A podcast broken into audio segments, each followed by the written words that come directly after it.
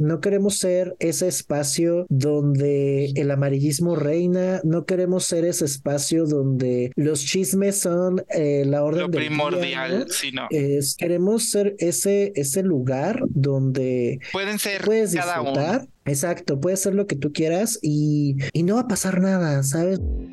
¡Bienvenidos todos! Soy Giovanni Trujillo Y yo soy Johnny Mendoza. y aquí habrá mucho evento, Mucho brinco viejo.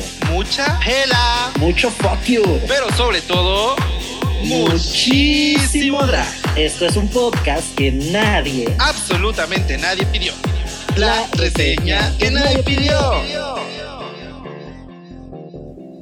Bienvenidos todos a la reseña que nadie pidió. Oh, oh, oh, oh, Oh, oh, oh, oh, oh, oh, como el de Pinky, el de Pinky Promise. Oh, oh, Ay, no. oh, oh, oh, Porque lo de hoy es oh, oh. roba. Claro que sí. Hoy, la verdad, señor lechero, ahora sí, por favor, por Ay, favor, no, por écheme la música ya de final de temporada. No sé cuál sea la No sé. música de final de temporada, pero algo que sea como para adictos al drag, porque, híjole, esta temporada se nos fue, amiga, como agua. Se fue esta segunda temporada bien rápido. Bueno, tú a cada capítulo, desde el tercero, anunciabas que ya se iba a acabar la temporada. No, no, no, no, no. Como a partir del 7. Aparte, o sea, no manches, y todavía faltaba la mitad de la temporada. Sí. O sea, después de la mitad de temporada, tú ya anunciabas que ya iba a terminar la temporada, pero ahora sí ya terminó. Soy Johnny Mendoza, su reportera del drag, la única y original, y por supuesto, está conmigo, porque ya voy a tirar focus, vamos a tirar focus en este programa. ¿Será? Traigo varios, traigo varios, amiga. Mi Sí. queridísimo co-host ahorita, Geo Trujillo, ¿cómo estás, amiga? Triste. Señor Lechero, ponga música triste. Conmovida, pues sí, el anuncio, el anuncio, el anuncio ya se cumplió. Y en esta ocasión tengo que decir, bienvenidos todos, el último de la temporada. bienvenidos todos al último capítulo de la reseña que nadie pidió. Amiga, estoy acalorada, cansada, agotada, pero soy yo, su co-host, el único, el inigualable, no hay más, ni modo, soporten el que va a estar en la T3 o no, no se sabe, pero en esta ocasión, amiga, ah, es un choque de emociones y luego aparte...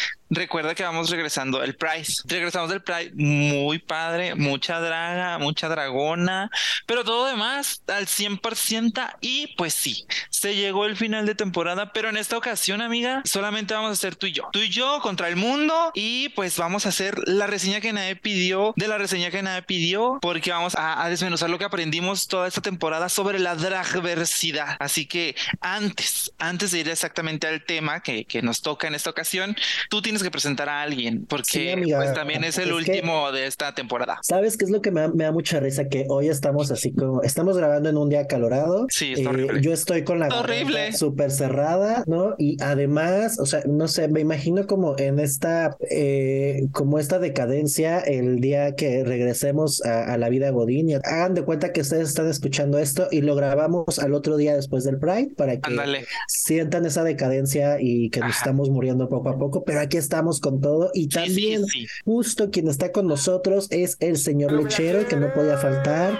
nos pone cachondos el oído, siempre está ahí, siempre estuvo durante esta temporada más presente que nunca con las dragas. Me Sí. informan que, que estuvo muy, muy cachondo con todas, eh, lo cual me da mucho gusto. Y me avisan por ahí, Geo, que hay grandes cambios en la producción, por lo que probablemente el señor lechero nos abandone durante esta temporada. ¿Será? ¡Ah! Música de ¡pum! Música de suspenso. Música de... ¿Será que vamos a hacer, será que en lo que grabamos la tercera, nosotros vamos a sacar nuestro show de Soy tu lechero? Este, tenemos canción próximamente en Spotify. Ajá, así, vamos a sacar este nuestra mini temporada buscando al nuevo señor lechero y se va a llamar Soy tu lechero. Eh, Ale, Ah, soy lechero, voten- soy lechero, Voten en llama. el podcast porque vamos a poner así en la pregunta en el podcast, voten si quieren que hagamos el show o no. No Porque sé. lo de hoy, es que lo de hoy es presumir a hombres mamados sin talento en un programa para ver si le echan algo. ganas, ¿no? O sea, porque lo de hoy también al parecer es nada más bailar y que te premien. Pero bueno, no voy a decir nada más. Basta, suéltalos ya, basta, basta. Y bailar feo además, ni siquiera Aparte, bailar bien, y bailar ajá, porque ellos no aprendieron de la musicalidad de Melody. Por eso. Ojo ahí, ojo ahí. Ojo ahí, Saludos ojo ahí, saludos a Gran podcast, gran podcast. Sí, mucho focio, mucho focio y Desde la ahí que se empezaron los. Y la que se ataque. Pero ni modo. Pero ahora sí, amiga, vamos a entrar de lleno al tema, porque en esta ocasión nos vamos a poner muy letradas, muy Ah. busqué en Google y me salió este resultado, muy Wikipedia que dice. Yo, yo, ¿sabes? Tengo un you, tengo un fuck porque ¿Qué? justo hay una, hay una chica aquí en Cuernavaca que se, dice influencer, güey. Y me acuerdo que una vez estaba en, eh, estaba el Pride de Cuernavaca y haz de cuenta que se echó según, es como un influencer de acá, o influencer entre comillas, Ajá. este, que ya sabes, como que se hace el que sabe mucho de historia LGBT y todo.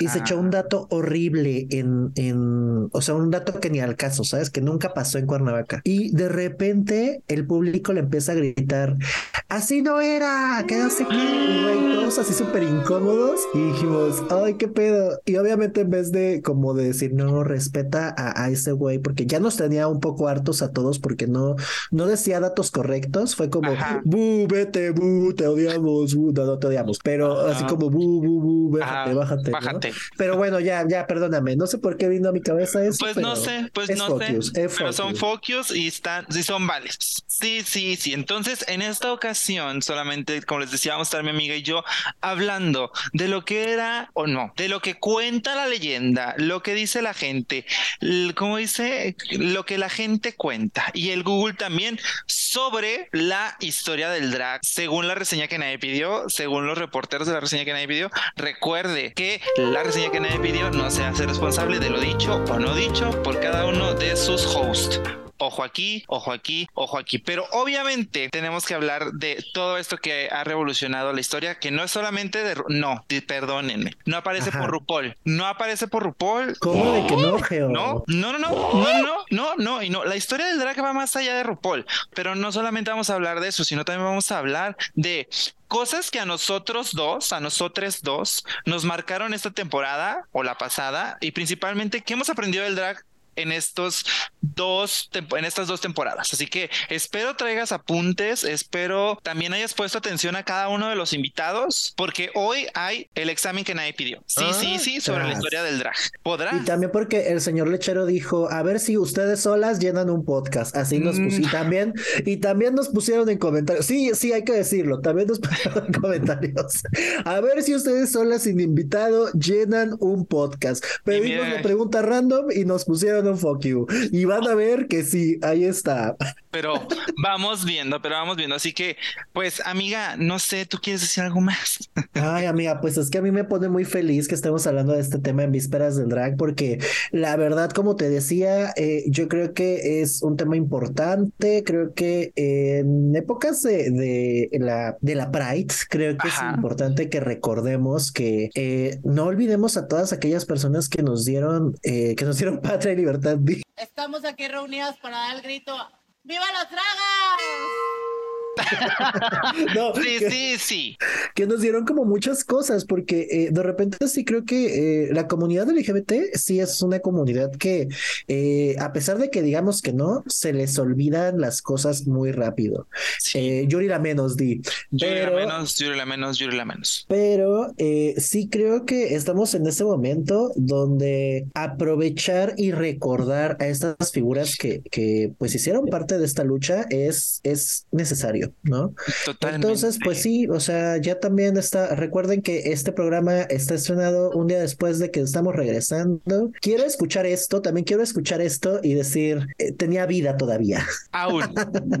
Estaba después vivo. de la Navigate, después de la Navigate, esto se acabó. Geo y yo, seguramente ya para eso estamos peleadas, amiga. ¿O no? Ya dijimos como, se acabó la reseña que nadie pidió, ya estamos tirando los focus en Instagram, quizá, no lo sé. No se sabe, pero bueno, eh, después ya, bueno, ya esos serán misterios del tercer milenio, misterios de la tercera temporada, ya veremos si regresamos o no, pero por lo pronto, este, como les dije, somos solamente ustedes y nosotros dos que vamos a hablar sobre el drag, y no solamente de el drag, sino cosas que nos marcaron a lo largo de nuestra historia o a partir de que conocimos el drag, pero obviamente yo creo que todo el mundo se pregunta allá afuera, ¿dónde fregado se nació el drag?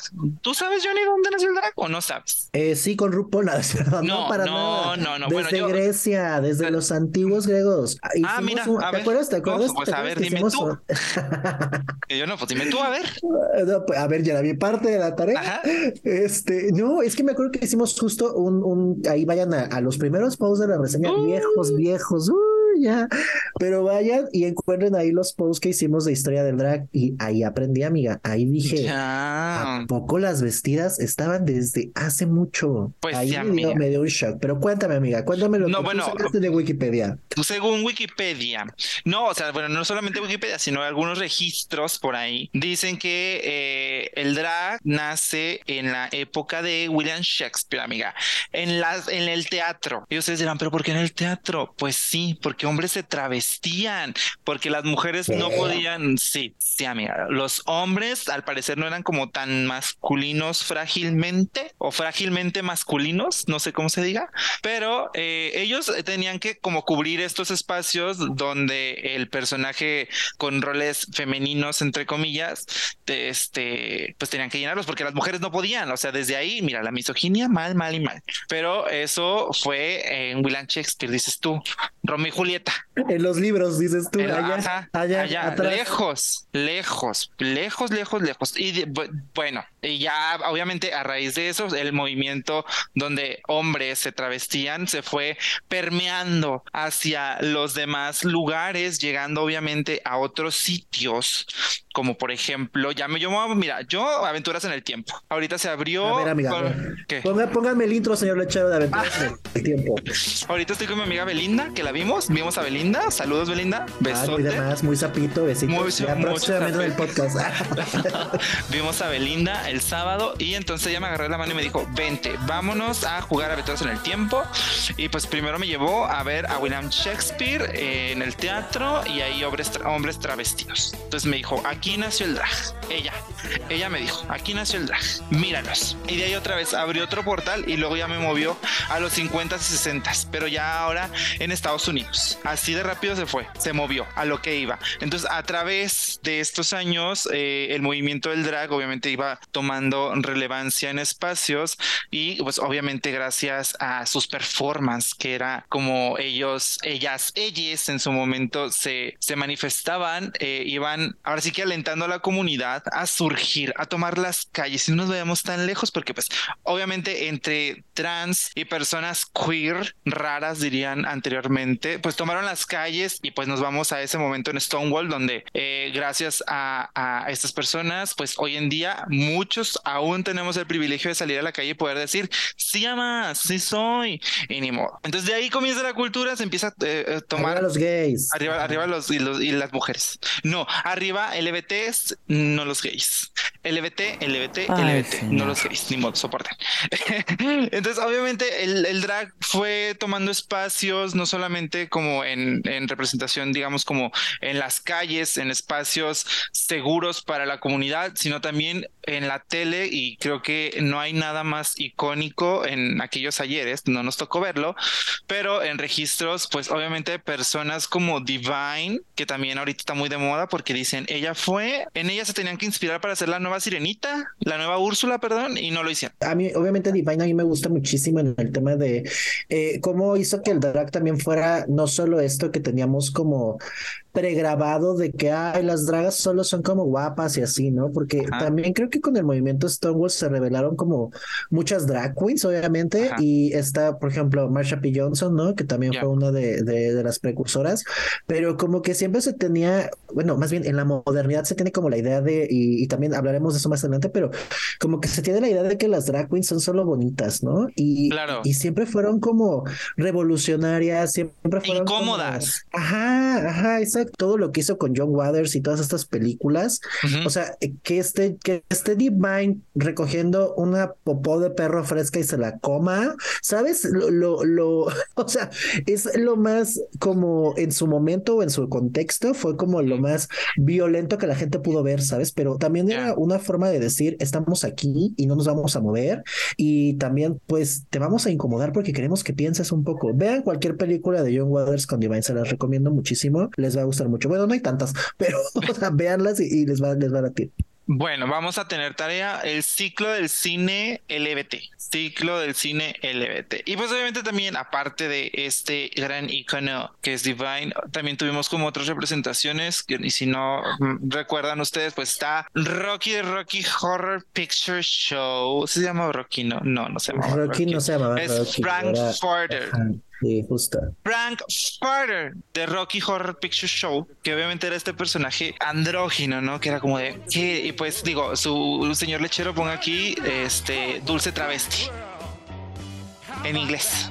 Dulce travesti en inglés, porque no se No me vaya a poner la de la vaselina, por favor. No, no, no, no, que obviamente también son como estas referencias que yo creo a los jóvenes de aquellos ayeres, porque no nos tocó, insisto, pues le daban como estos piquitos para poder decir, salir y decir, pues si yo tengo, o sea, si él sale en la tele, en el cine principalmente, pues porque yo no puedo salir a la calle así, con maquillaje, la peluca, para incomodar.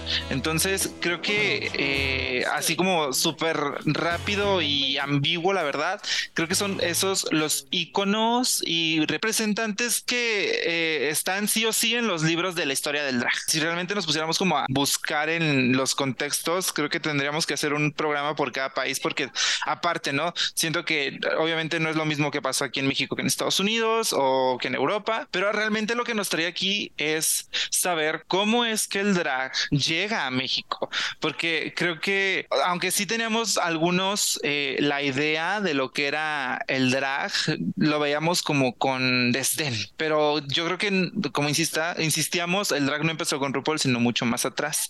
Y tú, amiga, tú tienes datos duro, porque tú eres la, chica del dato duro, la reportera del drag, la real. Fíjate que qué bueno que mencionas esa parte, porque sí es cierto. O sea, yo estaba como en la investigación, eh, viendo como algún, por ejemplo, me eché dos videos de una youtuber española que hablaba sobre historia del drag, pero hablaba de historia del drag sobre España, cosas que no pasaron aquí en, en, Claro. o sea, en México, ¿sabes? O sea, justo cuando se surge, cuando surge Alaska, cuando surgen todos estos movimientos al respecto de. España, también me estoy acordando en este momento de cuando un amigo, mi queridísimo Eli, le mandamos un besote y un Mm. abrazo, me contaba un poco de la historia del drag en Monterrey, o sea, o tú apenas que fuiste a la historia del drag en Guadalajara, Guadalajara. o sea, Son como que eh, contextos diferentes. Muchísimo. O sea, yo, por ejemplo, algo que me parece muy, muy triste, la verdad, es que no tengamos como esta cultura de la documentación sobre las subculturas que existen a nuestros alrededores, ¿no? Porque eh, me parece que, que, que de verdad están pasando cosas interesantes en cada momento de nuestra historia y Ujú. nunca como que lo sabemos entender o de repente no asistimos y no hay como, como grabaciones, ¿no? O fotografías como que documenten to- todo lo que está pasando.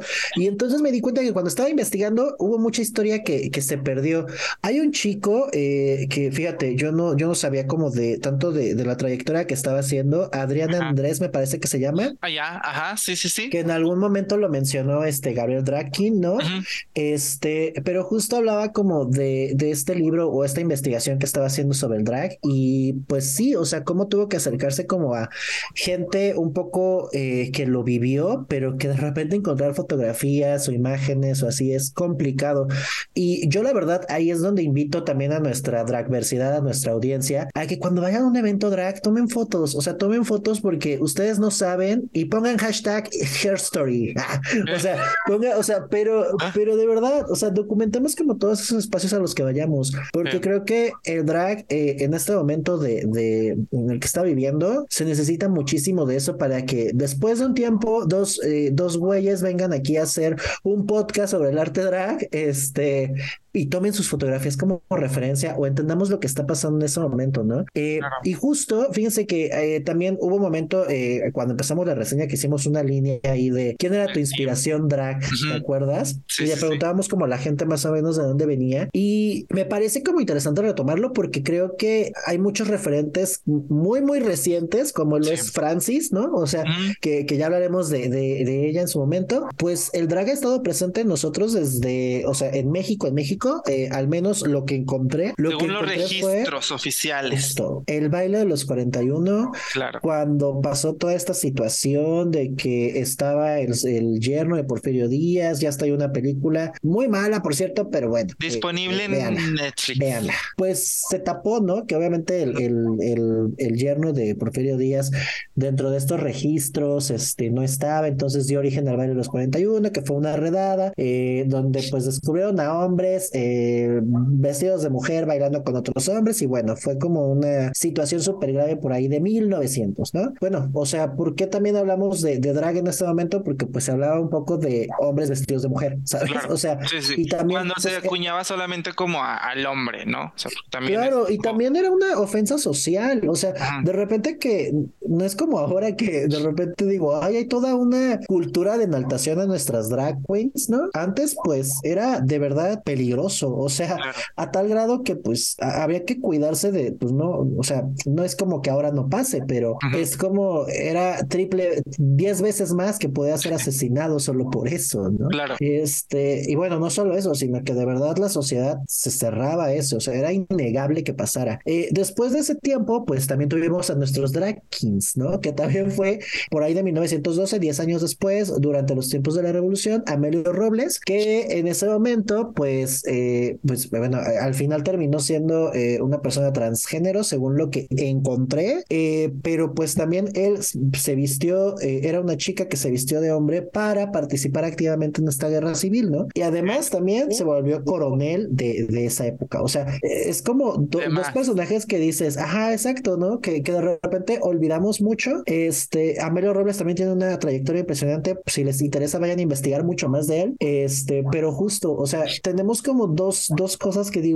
¿cómo es posible que de repente, dos cosas, ¿eh? Tenemos a dos personas que de repente digo, ¿por qué se nos olvida como comunidad de repente decir, oye, volteemos a ver esto, ¿no? Y luego, pues ya para los 80, amiga, pues ahí es donde ya, pues es que eh, es curioso lo que te decía, ¿no? De repente, ¿cómo es posible que de 1910 a Ajá. los A 80 los 80 ya no haya registros. no haya registros de nada? Me molesta mucho eso. O sea, encuentras blogs, encuentras como que una que otra fotografía y demás, Pero- ¿no? Pero No da confianza. Ándale, o, o de repente pues nos hizo falta como a lo mejor ir a preguntarle a, a- a gente de la comunidad drag más grande, ¿no? Que ojalá tengamos una segunda parte de este podcast eh, para invitar a alguien que, que justo haya vivido como toda esa época, porque pues también uno pues no está joven, pero tampoco está como para vivir esa época, o sea, no nos tocó prácticamente, ¿no? Creo que eh, ya para el tiempo de los ochentas es cuando surge eh, Francisco del Carmen García Escalante, ¿no? Que conocemos como Francis que justo Francis es, ah, no sé, te- te- ¿le tocó a tu mamá? No, o sea, bueno, obviamente sí, pero yo también tengo ahí como recuerdos vagos de que decían no sobre Francis, que era, o sea, no cuando yo ya como que me involucraba como en el ambiente LGBT, sino que a- previo, por ejemplo, según yo salía a veces con el señor de la tele, eh, Raúl Velasco, creo, que hacía performance y todo eso, pero claro, creo que Francis fue un parteaguas en el uno en el show nocturno y dos en el travestismo, porque a pesar de que no era drag, ojo, no era drag. Creo que aquí en México antes del drag existió el travestismo y este y Francis es un icono de ello. O sea, en el en el en esta charla que tuve la oportunidad de ir la semana, bueno, hace unas semanas, decían que la diferencia, bueno, antes era eh, bueno, acá en Guadalajara un travesti se toqueaba, o sea, se hacía el toc, se montaba Ok, ajá. y una draga no. Obviamente ya hay contextos diferentes. Estoy hablando de cuando eran los 2000, hace 23 años. Pero yo considero que, por ejemplo, un travesti es alguien que hace performance, pero de otro artista. No tiene como un personaje propio. O sea, existirá como a lo mejor Francis, pero yo recuerdo que Francis, según yo, imitaba como a varias personas. Entonces, según yo, eso es como el, el travesti. Y obviamente el drag es como todo un concepto donde te creas un personaje y este personaje a veces muta a la, a la, al transformismo, pero va de muy poco del transformismo, sino más como de, de su, de su personaje ya creado. Ojo, esto es según yo, según mi capacidad de entender estas dos vertientes, pero pues obviamente eh, no es la verdad, no es 100% la verdad, cada uno que- creo que tiene como este concepto de entre el travesti y el drag, que yo Si que les molesta la opinión de Geo, vayan a ponerle en su última foto Eh, no gay. no gay, eso no. Con los travestis no. Con los travestis no, vayan a Con ponerle los travestis no. foto. Ya, bueno, según yo es que- eso, según yo es eso y creo que, o sea, a raíz de, por ejemplo, programas que ya más adelante hablaremos, creo que se ha visto marcado como que es, y ya creo que siento que ya ni es travesti, ¿sabes? Ya es más como transformista y draga, ya no hay travesti. Claro, es que Ajá. Híjole, a lo largo del tiempo ha cambiado muchísimo esta terminología, ¿no? Porque Sí. justo lo que, lo que decías es bien correcto. O sea, sea, eh, Francis eh, de repente, bueno, no de repente, más bien Francis hacía travestismo, ella lo decía así, no decía soy drag queen ni nada de eso. Y la verdad es que también a partir de ese, o sea, imagina, yo cuando vi esto me quedé en shock porque estuvo 15 años vigente en teatro, o sea, Ujú. 15 años, una, una travesti en un teatro es como, es como sorprendente, ¿sabes? Porque también te habla un poco de, de una cultura, un poco como, o un contexto donde no había tantos prejuicios como ahorita nos hacemos de walks, de que, ay, sí, no, no tenemos ningún pedo con nada y no sé qué, Ajá. pero sí siento que hay muchísimos más prejuicios ahora, ¿no? Sí. O sea, es un poco inimaginable. Fíjate que me eché un video de Francis haciendo, pues, un stand-up tal cual. Ok. Y, o sea, voy a sonar, me van a odiar quizá, pero de verdad que estaba escuchando a Turbulence Drag Queen dando un show de comedia. Turbulence y la burrita, vomitan a, a Ya. la burrita, ¿no? Ajá. Pero, o sea, como que yo decía, wow, o sea, podría ser, o, o me acuerdo muchísimo cuando fuimos a, a la piscina, ¿no? Y estaba eh, Gaby Gaby. Gaby eh, Gaby Beauty. mencionamos, Gaby Ya se cambió, Beauty, ya se cambió el tu- Tu nombre. esposa, tu esposa. Ahí hay un video de yo besando travestis. Drag Ahí está, ahí está, travestis drag queens. No, pero justo, o sea, como todo este hosteo que tienen las Ujú. drags, es como ver video de Francis. Y yo estaba atacado de risa. O sea, dije, es que qué, divertido, ¿no? O sea, en su momento, y también como hablar de del drag desde esa perspectiva de comedia, o bueno, del travestismo. Poco a poco, pues fue evolucionando, ¿no? O sea, ya después eh, surge también eh, las hermanas vampiro, por ahí de los noventas ya, o sea, 10 años un poquito más, este, con la supermana, ¿no? Con la superperra, y bueno, supermana Daniel Vives, la superperra Osvaldo Calderón y Sergio Alascuaga, ¿no? Decidieron empezar este, este proyecto de las hermanas vampiro, pero mm, ya lo hicieron más político, ya fue como drag político, ¿no? O sea, como cuestionar también el sistema y decir, es que esto es lo que está pasando, nos están matando, de repente tenían shows eh, bastante interesantes, entonces es como, eh, pues más como enfocados al cabaret mexicano, ¿sabes? Ya. que Ujú. también a, a mí me encantaría ser, eh, espero que en algún momento podamos tener a, ya tuvimos a, a- a, este Andrómeda, pero a alguien de Delirio Tropical para justo hablar de todo este tema del cabaret en México. Sí, está increíble. está Galavaro, ojo aquí, ah, pero sí estaría como increíble también hablar de toda esta parte porque sí, sí creo que es como, como otra vertiente. O sea, a mí lo que me está sorprendiendo muchísimo de hablar de este tema, amiga, es que el drag te dice que tiene muchísimos orígenes y de repente todo mundo es como, ay, no es RuPaul, pero no, o sea, viene desde el cabaret, viene desde el teatro, viene desde el hosteo, viene como desde un montón de, de lugares diferentes para que ahora podamos hacer como, como todo esto, ¿no? O sea, y, y también de- de- desde esa misma generación de las hermanas vampiro, eh, no es del, del mismo espacio, pero también surgió la Vogue, ¿no? Que en Claro. los 80 ya estaba haciendo como espectáculos eh, de imitación, donde ya era como, me encantó porque la Vogue empezó con este tema de Annie Lennox, de Cindy Lauper, de Madonna, o sea, muy gringa, ¿no? Este, y también es como, como que dije, ah, ok, ¿no? Y poco a poco la Vogue fue como haciendo todo este, pues no quiero decir que fue solo ella, pero pues también lo fue haciendo un poco más mainstream, ¿no? Sí, Y claro. pues eso, amiga, o sea, es como lo que, lo que me impresionó de, del arte drag aquí en México. Todavía nos faltan más datos. Sí, pero pero por vamos. ejemplo, ojo, o sea, recordemos que antes, pues obviamente no conocíamos el término del drag, ¿no? O sea, en, en, en México era, son travestis, son travestis, son travestis. Exacto. Entonces, Es que también por esto decía, está como complicado decir, es que esto es travestismo y esto es drag. Ajá. En México, cuando pues sí, todo el mundo decía, y la definición tal cual de travesti es como persona que se viste de con ropa del sexo opuesto. Entonces es como, ¿what? ¿No? Dices, ¿qué, qué onda?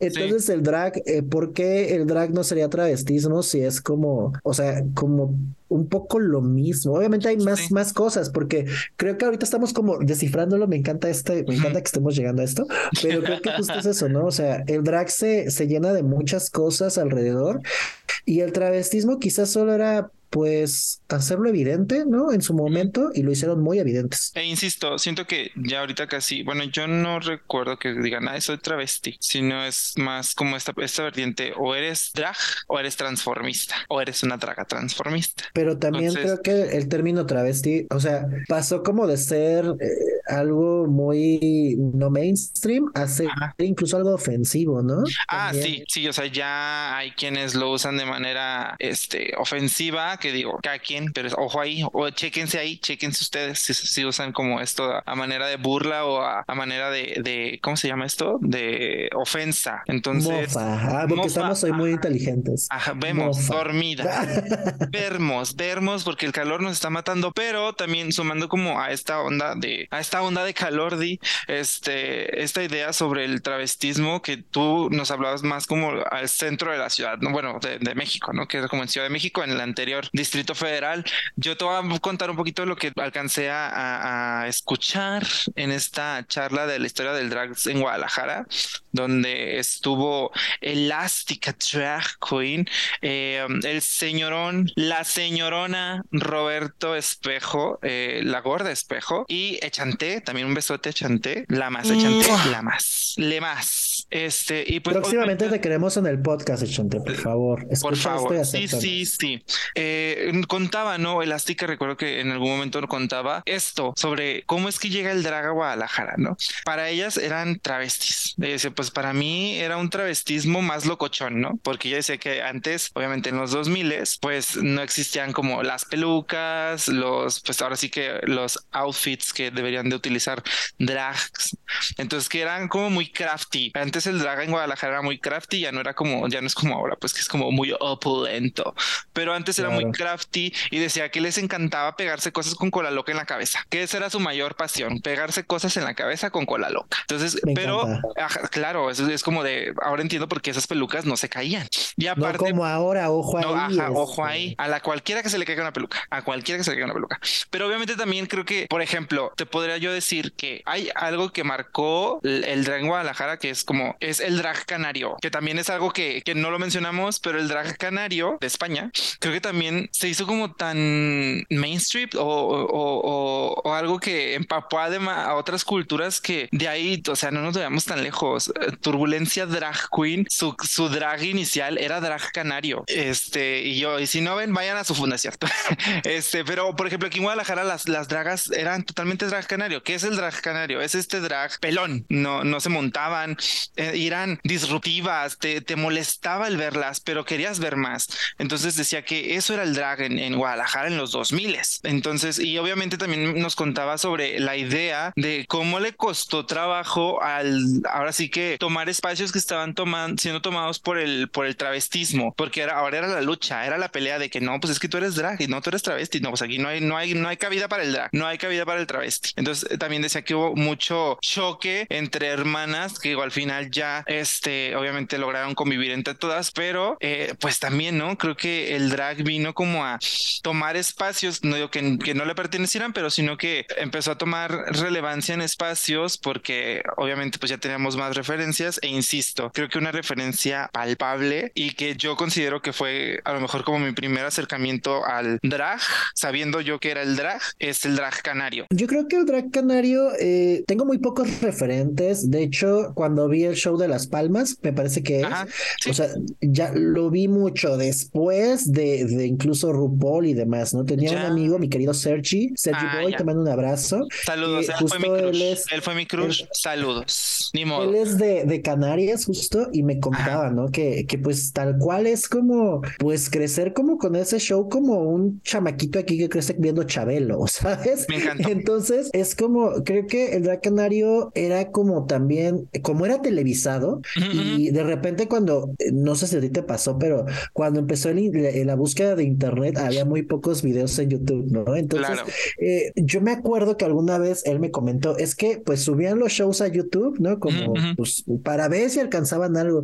Y mucho de hecho se dice que RuPaul pues fue una vez, ¿no? Al tema de, de Draca. Es un mito, no sé si sea verdad, o Sí. sea, yo lo vi ahí en un, Sí, sí, sí, en no, un sí, grupo, en cuál- un de cuál sí Reddit, sé. no me acuerdo, Ajá. este, pero que justo RuPaul fue al ver el show canario y dijo, güey, está muy chido, voy a Dijo, comercializarlo, Te lo robo. te lo robo. Ajá. Porque lo de hoy es robar. O sea, lo de lo de entonces y lo de ahora es robar. Es robar. Pero justo como que, eh, no sé, tengo que comprobar mis fuentes de eso. O sea, perdónenme, Claro. les fallé como reportero. reportero hoy, pero sí es como, eh, creo que está bien interesante que justo todo esto que, que se hacía en, en el ojo público, pero no era tan vistoso, porque lo que te decía, no era parte de una subcultura que, bueno, lo sigue siendo, pero todavía más oculto, pues de repente se volvió toda una forma de arte, ¿no? Este, igual, eh, o sea, creo que me, me late que tengamos como esas influencias, pero también creo que es muy normal, pues es que quién más hacía drag en ese momento, como mainstream, ¿no? Como lo era este, pues, el drag canario, entonces, pues claro que iba a haber claras influencias por parte de, de eso, que pues, era lo que encontrabas y buscabas travestismo, o travestismo en otros países, ¿no?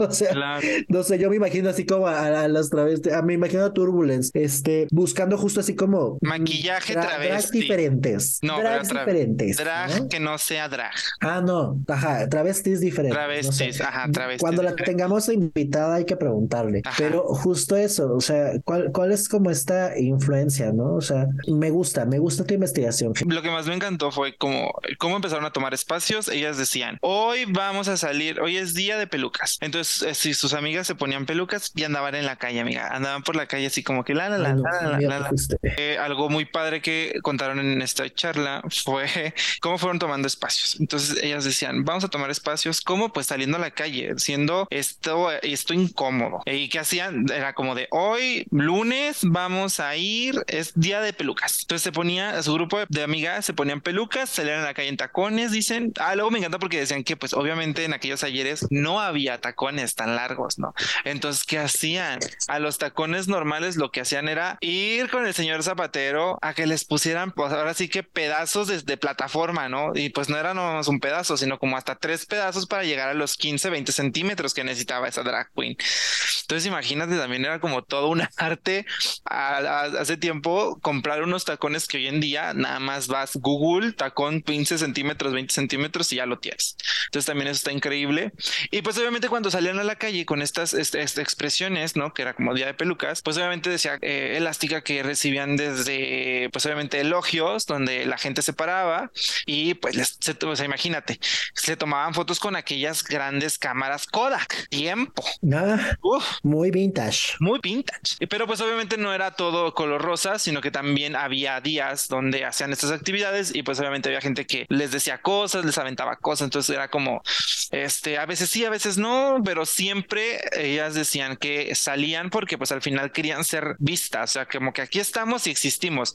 Y pues obviamente al final pues comenzaron como a tomar espacios y pues ya hoy en día ya hay como hasta ciertos espacios, ¿no? Donde hay solamente drag o hay solamente transformistas o hay espacios que son como show centers donde hay dragas y transformistas. Eso fue lo que aprendí eh, a grandes rasgos en la historia de Guadalajara, una plática que estuvo organizando Prohibido. Ay, qué interesante. A mí me hubiera gustado estar ahí para hacer muchas preguntas porque, pues lo que te digo, siento que siempre nos quedamos un poco a medias. O sea, nos olvidamos como del pasado, como tantas cosas bonitas que, que, que recordar y que tener presentes, porque pues sí, o sea, voy a, voy a sonar algo quizás suene polémico, pero de repente es como, pero queremos contenido, pero de repente es como esta cosa de, ay, no, sí, cualquiera puede hacer drag, claro que sí, cualquiera puede hacer drag, pero también llevarlo a, a este campo de, de, de, ser profesional y demás, pues implica muchos sacrificios e implica muchos momentos donde, pues, eh, fíjate que ayer estaba viendo justo a, a este video de Abies y, y Madison que recientemente sacaron. O sea, una revisión más. Cosa, ah, una revisión más justo. Y este, comentaban esto de, de que justo eh, era esta parte de, de hacer todavía del drag una profesión, pero pues darte cuenta que también es como algo a lo que te quieres dedicar, algo que te apasiona, ¿no? Porque pues como a cuadro y a cámara siempre lo vemos bien bonito de que, ah, sí, el drag maravilloso y tener fans y bla, bla, pero es mucha chamba, es muchísimo trabajo detrás de eso. Mucho, mucho, mucho. Pero también, bueno, te quería sumar como por ejemplo que mucho o de lo que decían como en esta charla es que actualmente muchas drags, muchas drags tienen cero, cero, pero cero referencia de dónde viene el drag o, no saben quién tuvo que caminar eh, descalza a lo mejor para que ellas pudieran subir a un escenario a poderse presentar. Entonces siento que también es como muy importante lo que dices, como ahora sí que diría Gia, ¿no? Respeta tu cultura, maricón, pero no solamente la respetes, sino también conócela, porque siento que también eso nos va a dar bases para eh, uno, yo creo que nutrir un personaje de eso también ayudaría bastante. Eh, y pues también, ¿no? Como tener estos ideales sobre qué es lo que quiero hacer con mi drag, a dónde quiero llegar eh, y pues al final validar a través de uno mismo el drag, no esperando que otras personas validen tu drag, porque también algo que, que Claro. rescato mucho de esa charla fue algo que dijo Echante, que dijo que el drag actualmente está pasando por una como una como una crisis del capitalismo donde si tu drag no se ve caro, mejor no hagas drag. Y es como de puta, o sea, tanta gente a lo mejor queriendo hacer drag allá afuera y solo porque no tiene dinero se detiene, es como de no hermana, tú sal, el drag anteriormente era crafty, era hecho a mano. Do it, do it, do it, do it, do it, do it. Yo creo que todo esto crafty a mí me, me, em, ¿cómo te digo? Me parece que de repente lo desaprovechamos mucho porque yo creo que las manualidades y todo eso es algo que se puede aprender en casa súper bien. ¿no? Sí. Tenerle paciencia y dedicación es lo que te digo, o sea, entender cómo funciona el material. Eh, fíjate que hace mucho tenía yo una conocida, este, que ahora se volvió una terfa, saludos, este, pero Ay, no. eh, trabajaba como con, con cartón y Ujú. de, de verdad que hacía unos, unas cosas este, de cartonería hermosas, o sea, que dices, no manches, o sea, es cuestión de técnica, de ir como puliendo esas habilidades para pues hacer algo hermoso y de repente se nos olvida que todo también está como, eh, eh, tenemos como la creatividad al alcance de nuestras manos y de repente esto que dice Enchanté me encanta porque es como, pues sí, de repente sí dejamos muchas cosas al capitalismo, ¿no? Nuestra creatividad, nuestras ganas, nues- o sea, nos la pasamos pegados a, a- a un dispositivo y perdemos muchas cosas que, que pues alrededor están como pasando. Entonces, también creo que pues el drag no está en, en la chica que se ve más bonita o en el chique que hace como, como drag distinto desde tu celular, sino también en lo que tú haces, lo que estás creando. Creo que eso es como algo que queremos como empezar también a comprender. Sí, totalmente. Eh, Vamos a regresar a la línea, esta línea después de,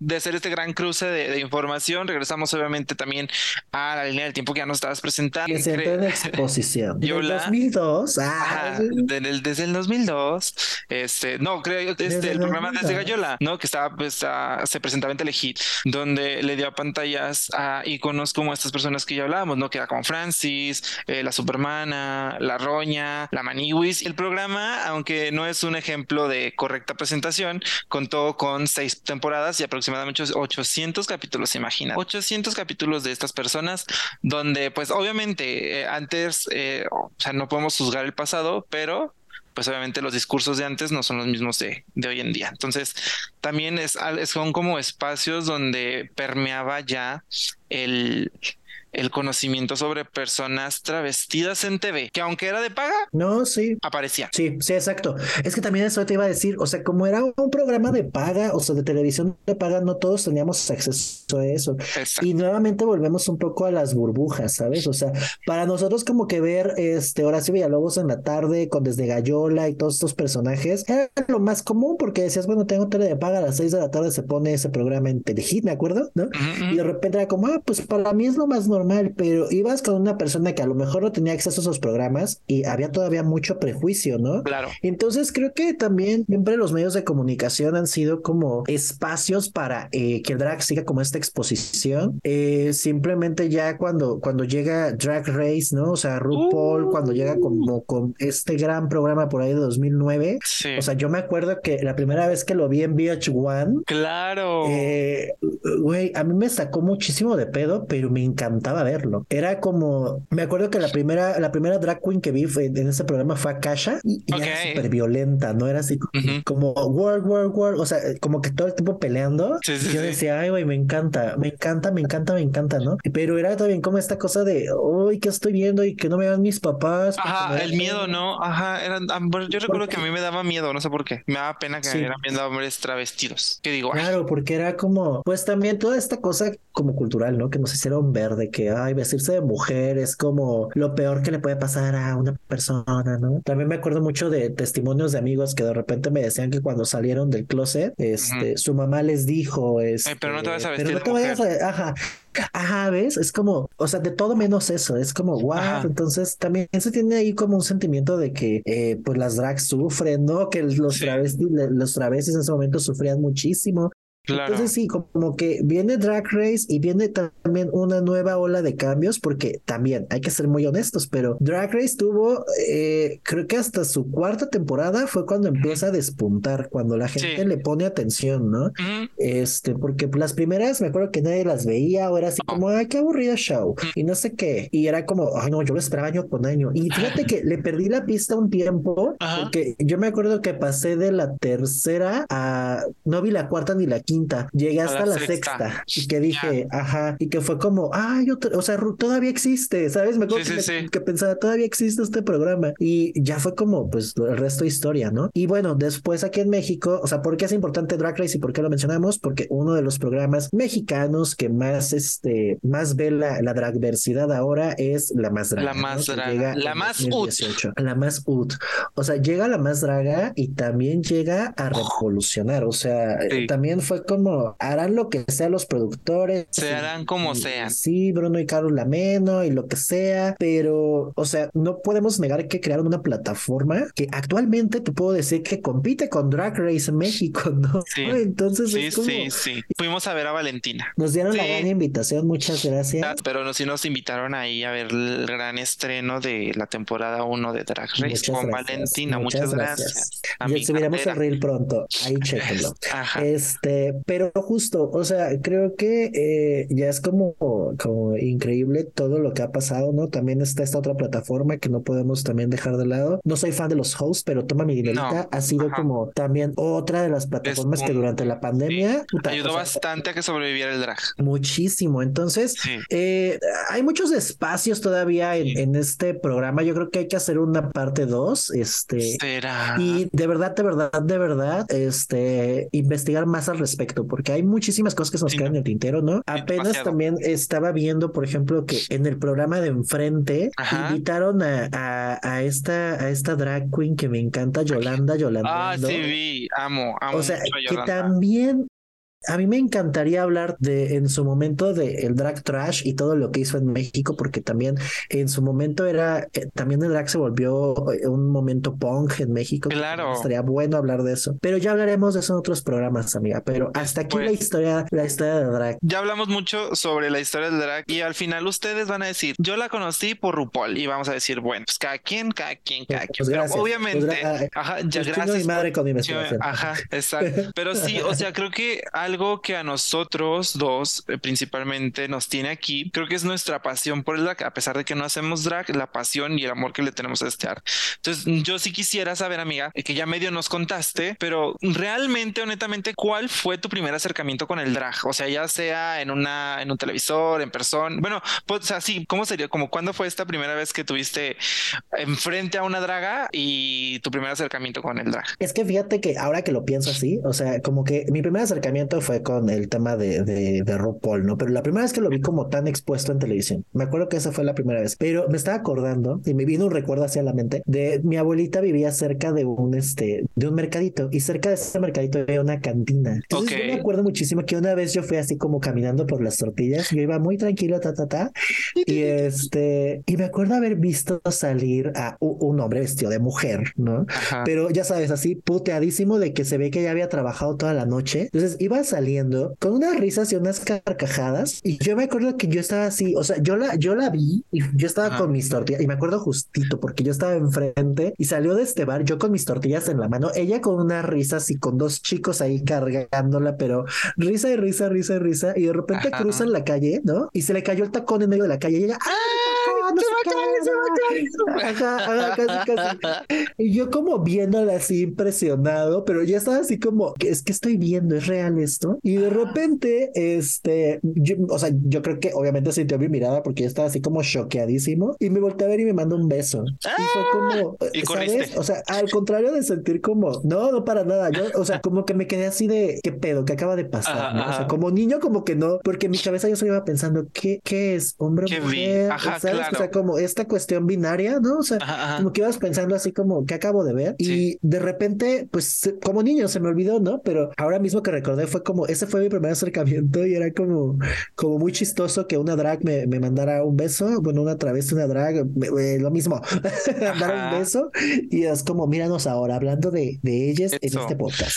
Ya ¿Y tu amiga, cuál fue tu primer acercamiento? Mm, a ver, pues obviamente fue RuPaul en la tele. Creo que esas noches, porque me acuerdo que lo pasaban en la noche, de estar cambiándole si escuchabas que alguien pasaba, ¿no? De esto, donde lo veíamos en, es que me acuerdo que pasaba en la noche, entonces lo veías en la noche, pero tenías que tener control en la mano, porque si escuchabas pasos, tú tenías que cambiarle para que no te vieran viendo travestis. Me acuerdo que, ah, claro, porque daba mucho miedo que te vieran viendo travestis, porque claro, o sea, yo, mm, o sea, supongo que en ese momento sentía como de, ¿por qué estás viendo eso? ¿Te llama la atención? ¿Te gusta? ¿Quieres ser? ¿Eres de esos? ¿Sabes? Entonces, eh, y obviamente tomemos en cuenta que es hace 15 años y según mis cálculos, o sea, yo hace 15 años por lo menos tenía entre 14 y 15 años cuando vi, o sea, era un escuincle. Ya, Entonces, es que sí, o sea, estábamos expuestos a muchas cosas en televisión, pero, pues, que igual- estuvo bien, ¿no? Mm, O sí, pero, o sea, sup- o sea, veamos que teníamos el privilegio de la TV paga.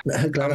Ajá, O sea, porque lo veíamos, eso pasaba en TV de paga, nu- nunca pasaba en otro tipo, o sea, en tele abierta. Entonces teníamos como ese privilegio. Y la primera vez que vi un show drag, recuerdo que fue en una tardeada, también hace años, este, donde obviamente estaban estas drag queens pelonas con tiritas de tela, tacón altísimo eh, y súper disruptivo, que era como de no mames, que estoy viendo, pero quería ver más.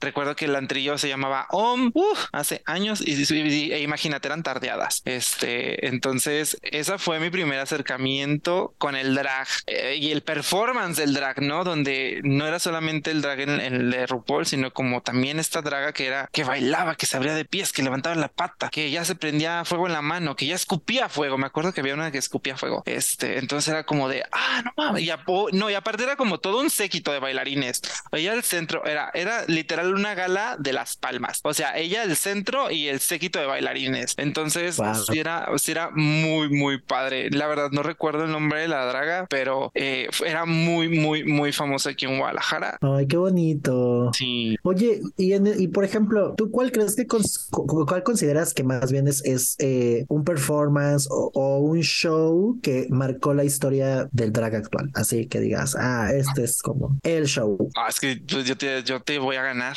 porque yo creo que hay A un ver. antes y un después de ese show performativo en Drag Race. La final, A ver, a ver. no, la final de la temporada 9, creo que a raíz de lo que hizo la patrona Sasha Belú en la temporada 9, Ajá. marcó un parteaguas en el drag. Ahora el drag, al momento de querer defender una corona, tiene que ser sí o sí prop. no puedes ir sin prop. O sea, siento que sí o sí tiene que ser algo prop. Digo, tenemos historias donde el prop no sale. Saludos a Aisha y sus mariposas, pero este a veces menos es más. Y creo que algo que eh, marcó la historia del drag en la actualidad, que siento que también se permeó a todo el drag, es eso: el saber utilizar props en pro tuyo, porque luego también nada más están ahí de okis sacando props. Yo la verdad siento que ese show, por ejemplo, amiga, nadie entendió nada. O sea, yo o sea, de, de la comunidad drag me refiero. Ajá, ajá. O sea, siento que no es tanto el prop, sino también entender un performance. Fíjate que algo que, que comentó Melody en su momento en este podcast fue este la musicalidad, ¿no? O sea, yo creo que Sasha Velour lo único que hizo fue entender de ritmo y, y de repente este, este y saber de performance. O sea, no por Claro. nada la, la chica es artista, pero ya sabes, como que se ve que, que como que le mete mucho al tema de, de arte, ¿no? Porque también creo que eh, si de repente vemos como la historia del arte y bla, bla, bla, hay muchísimos performers que de verdad que lo que hizo Sasha Velour es un básico, ¿no? Y creo que también eso es lo que no se ha entendido en el mainstream del drag. O sea, no se trata de llevar un, un, un prop o de tener flores en el, debajo de la cabeza, en el chocho, donde tú quieras. No se trata de eso. Se No. trata trata justo de que lleves a la gente como a través de ese camino, ¿no? Y que le cuentes una historia, porque, por ejemplo, eh, alguien que, que yo sí admiro mucho porque hizo todo eso fue el performance de Rebel Morgue, ¿no? O sea, este performance que hizo eh, al final de su temporada, donde El de la en una breve historia, exacto, su, su paso por una competencia y lo difícil que fue crecer dentro del drag, ¿no? Y de repente tú lo ves y pues sí, ¿no? Era excitante los colores y todo esto y la gente emocionada, pero realmente te cuenta una historia. Yo creo que no hay momentos en el drag que marquen la historia como tal. Yo creo que hay momentos donde si tú sabes dar un buen performance, estás del otro lado. He visto cosas últimamente, por ejemplo, a todos los eventos que hemos ido y demás, que digo, wow, qué buena performer, ¿no? O sea, simplemente ahora que fuimos a, a- a la piscina, ¿no? De repente veíamos en la piscina el show de Vintage, por ejemplo, es muy buena, ¿no? O sea, de repente, pero porque también en cada canción te va contando como una historia, algo diferente, algo muy bonito. Entonces, eh, para mí eso es también eh, parte del drag que a mí me gusta, ¿no? Porque también es como, ah, ok, este, te está diciendo como, como, puede ser cualquier canción, puede ser cualquier momento. De verdad que puedes agarrar una canción y apenas la, has escuchado esta canción de, se llama, me parece que Jaja, ¿no? Que es como la canción que usó Cobra Drag en su, Ah, ya, en su performance de, de- ¿te acuerdas? Esta Sí, canción sí. que no dice nada, que no dice absolutamente nada la canción, pero Cobra la interpreta súper bien, ¿no? Cuando Sí, fue sí, sí, sí. eh, en All Stars de la carrera drag. Claro. Entonces es eso, o sea, siento que, que lo que hace falta lo mejor como entender es que el performance es lo que lleva como el performance es la actuación, vaya.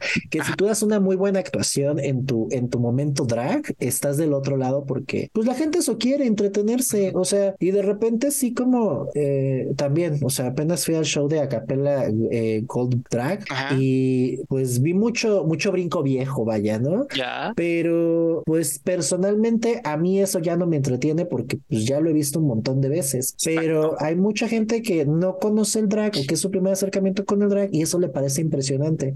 ¿no? Entonces, por eso te digo, hay como drag para todos, este, Siempre. pero sí creo que hay que entender muy bien que el performance también siempre hace la diferencia. Ya. Y eso, amiga, o sea, hay la gran, la gran tesis. Ya, la tesis del drag. Nos van a. eh, ¿Cómo se llama? Nos Ahí van está. a bufar bien feo. A mí, aparte, aparte, aparte, aparte. A ver, a ver, otra, otra pregunta. Ya estamos en la, en la ronda de preguntas. Ro- Nosotros tenemos que decir quiénes son nuestras drag queens favoritas. Entonces vamos a decir seis en total, una y una. Tú una, yo una, tú una, yo una. Van a ser seis en total. Este, que sí o sí decretemos que, y ojo, puede ser spoiler, estén en la temporada 3 y que sí o sí tienen que ir a verlas. Cuéntanos. Eh, me encanta. Yo creo que a la primera que quiero ver en esta temporada 3 es a Lawrence Drag, que estuvo justo en el show de, de Acapella. Y fíjate que su make-up a mí me recordó tanto a una este, Eva Blonde que va, iba empezando. Y Ok. la verdad es que eh, para lo joven que es, el, el, lo cara que se ve me gustó Ujú. mucho. Se ve muy cara, a pesar de que, como dices, ¿no? A lo mejor no son materiales como tan capitalistas ni nada de eso, pero se, se sabe muy ver muy cara. Y para mí dio un buen show. O sea, creo que Ok. a Lawrence Drag la quiero, la quiero en la siguiente temporada. Ay, me siento así como en la voz. Ya, quiero tu voz, quiero tu talento drag, dijiste. Quiero tu talento drag. ya, alguien que yo creo que sí o sí tenemos que tener a Echante. Echante Sí. sí. sí, o sí tiene que venir porque creo que más allá de su drag, lo que tiene que decir esa persona, ese chique, nos va a dejar yo creo que a todos con la boca abierta. Así que, al- o sea, más allá de que esté o no esté, también vayan a seguirle a Echante. Te toca. Mm, otra drag queen que, que apenas descubrí, ¿eh? Pero porque me gustó mucho su discurso, que es de la House of Matraca, este, porque también me, me gustó bastante como, como lo que, eh, justo una de las drag queens que apenas descubrí que me gustó mucho su, su discurso es Calypso Facto, ¿no? De la casa de, de Matraca, porque, ay, no sé, o sea, además de que obviamente me gustan la- las dragas de moda y todo eso, pero creo que el discurso que trae es bastante poderoso, ¿no? O sea, ¿por qué? Porque en México todavía seguimos teniendo todo este tema de, de racialidad muy, muy, muy, eh, muy en la piel, justamente, literalmente, pero es como esta cosa que, que necesito platicar, que necesito que nos cuente también cómo lo ha vivido y cómo le ha pasado. Y también en el drag que se ha vuelto una especie de, de espacio elitista, ¿sabes? Claro. También eso es lo que quisiera explorar. Ya. Ay, me encanta. Me encanta que estamos así justificando porque la vamos a invitar, me encanta. Ya, alguien- bueno, ya, ya la, ya la dijiste, la mencionaste en el podcast, pero creo que, por ejemplo, algo que comentaron, como estaban comentando como en, en esta plática que fui, era cómo el drag antiguo tiene que estar mudándose al drag actual para ser ahora sí que visto. Y creo que no ha- habría alguien mejor para decirnos eso que la vintage. Vayan a seguir a la vintage y obviamente es una tremenda artista que sí o sí eh, bueno, artista, performer, nos entretuvo cabroncísimo aquel día en la piscina, pero creo que ella, ella nos podría decir cómo es que tiene que migrar el del drag antiguo. Bueno, no más bien, cómo tienes que a fuerza evolucionar tu drag para, para estar otra vez en los escenarios. Entonces creo que, eh, ojo aquí, la vintage, te estamos buscando y vayan a seguirla. Ahí va un 4, Por la favor. última, tu última. Ay, amiga, pues yo, yo la verdad es que sí quiero en este podcast a la Peque Valderas. Te voy a decir por qué. Porque yo, yo me quedé con un, un nudo en la garganta cuando nuestra amiga Eli nos contó la historia del drag de muñequitas que pasó en, en, en Monterrey. Y creo que no hay nadie mejor para contarnos esa historia que la Peque Valderas eh, y todo y también todo lo que pasó porque siento que todo lo que he escuchado de la Peque que le echó muchas ganas que peleó que no sé qué que bla bla bla eh, Ahí hay mucho que decirnos ahí y también y también justo, o sea, ¿cómo es que el drag, este, el drag muñequitas funcionó en Monterrey, no? Porque yo estoy obsesionado con sus botargas. eh, Pepo eh, es mi botarga favorita de Monterrey, por eso se llama así mi perro, Pepo. Pero, este, justo es como, ¿por qué tienen tanto impacto? ¿Sabes? ¿Por qué, por qué las botargas, por qué las muñequitas tipo Elizabeth tienen como tanto impacto? Es lo que quiero saber. Ya, ok. Y tu amiga, ya la última, la última, la, La última. última, ay, es que no sé. Yo rezo, le imploro al mundo. No al- se vale decir sí, Es que, perdón, pero sí o sí deseo mucho que, bueno, Velvetín y voy a decir otra, ni modo, Cifer. Cifer eh, tiene que estar aquí porque sí o sí también tiene mucho que decir. Sí, sí o sí. Entonces yo ya dije siete. Dijimos siete en total, Velvetín y Cifer, pero me quedo con Cifer. Me quedo con Ahí está para la infografía. Siete posibles seis, seis posibles dragas que estarán en la T3 de la nadie pidió. Vayan a seguirlas. ponerles en su Instagram que las queremos. Igual lo vamos a poner dentro de la infografía. Denle like y todo eso. Y amiga, ya para cerrar, ya se cierra esta segunda temporada, pero ¿qué has aprendido a lo largo de esta temporada, esta última temporada? Ya, ok. Bueno, es que creo que hay momentos que marcaron como la temporada. Por ejemplo, bueno, yo sigo muy traumado con la musicalidad de Melody. Aprenderle sobre musicalidad. Eh, también que el drag está en todos lados. pues, yo, bueno, también creo que mucha gente cuando escuchó el episodio de Lilith, como que les explotó la cabeza sabiendo que era mamá. Es muy como de, güey, que tiene, o sea, es, es, es un, es un trabajo más, ¿no? Pero entonces he aprendido eso, o sea, siento que el drag, o sea, yo ya lo sabía, pero solamente es reafirmar que el drag es para todos, que el drag no tiene que ser opulento, que el drag puede ser trashy, puede ser sucio, puede ser eh, barato entre comillas. Y, no por ello es no válido, sino que es sumamente válido. Y también digo, no, no fue en esta temporada y no recuerdo quién fue la que la persona que nos dijo, pero dijo, si tú te pones un trapo, ah, fue Olo, si tú te pones un trapo y dices que eres drag, ya es drag y que nadie te quite eso de la cabeza. Y es completamente cierto. Siento que además de llevarnos a personas increíbles que conocimos, me llevo mucha, y yo me estoy llorando, yo no estoy llorando. Llora, llora, llamamos, nos sí. nos no, llevamos mucha sabiduría drag sobre cómo enfrentar ciertas cosas también, ¿no? Eh, Cómo enfrentarte al internet, este, evocando al episodio de Divanova. Eh, también eh, cómo, cómo sobrellevar o, destacar, ¿no? De, de, de, los demás a través del maquillaje con, con Tora. Y bueno, creo que no hay capítulo más rico de esta temporada. Perdón por los demás. Yo sé que les dije que todos los, los pero, pero creo que el capítulo que me llevó en el corazón es el de Aries. Aprendí mucho en el de Aries. Creo que es wow. Aries la más y ni modo. Ya va a llorar la Geo. Ajá. Y yo, y yo, pues, señor lechero, ponga aquí otra vez la canción, la canción del performance de Aries. No, es que siento que es esa persona, o sea, creo que haber esperado tanto tiempo para entrevistarle fue justo. Y, y, si hacemos un All Star de, de, esto, quiero volver a entrevistarle. Siento que tiene tanto que decir.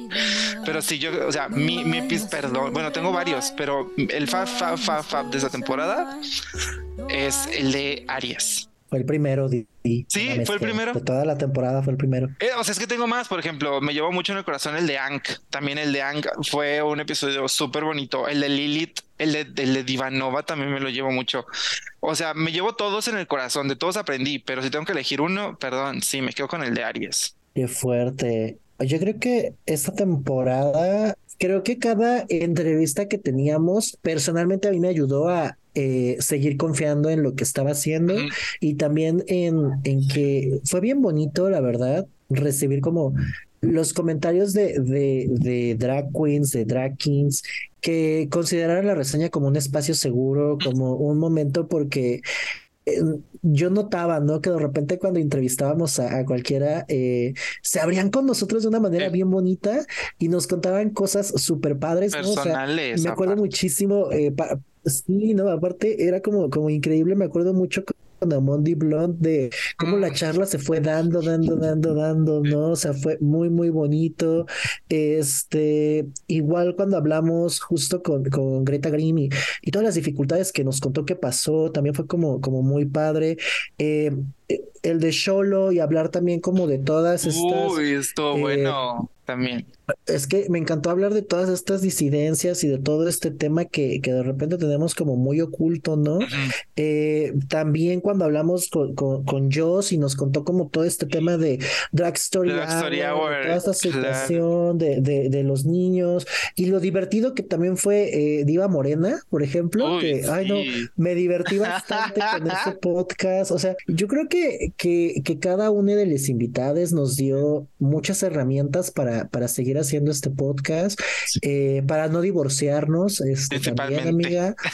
Eh, y, creo que eh, también yo estoy muy agradecido de que tú estés en este proyecto, de que el señor lechero esté con nosotros y de que cada vez vamos más y más mejorando como de que cada vez y cada vez más vamos mejorando este podcast, ¿no? Entonces, eh, también quiero agradecerle muchísimo a la gente que, que nos empezó a seguir, que, que de repente nos comenta que, que ya se está haciendo una comunidad bien bonita, este, y también reafirmarles que nosotros seguimos muy comprometidos con hacer de la reseña que nadie pidió un espacio seguro para que ustedes como fans vengan y hablen sobre, sobre drag. No queremos ser ese espacio donde el amarillismo reina, no queremos ser ese espacio donde los chismes son eh, la orden Lo primordial, sino este, queremos ser ese, ese lugar donde pueden ser puedes disfrutar. Exacto, puede ser lo que tú quieras y,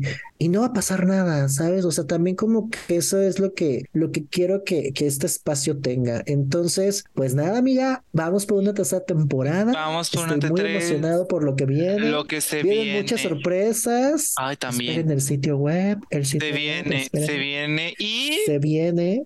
Ay, Dios, nuevo contenido. nuevos contenidos. Nuevos contenidos, nuevos formatos y obviamente estos nuevos formatos no van a ser posibles sin ustedes, así que estén muy, muy, muy al pendiente de las historias de la reseña que nadie pidió en Instagram y obviamente eh, deben de ir a seguirnos a Instagram y TikTok eh, de la reseña que nadie pidió, pero ahora también voy a meter el nuestro. Vayan a seguir a Johnny, vayan a seguirme a mí.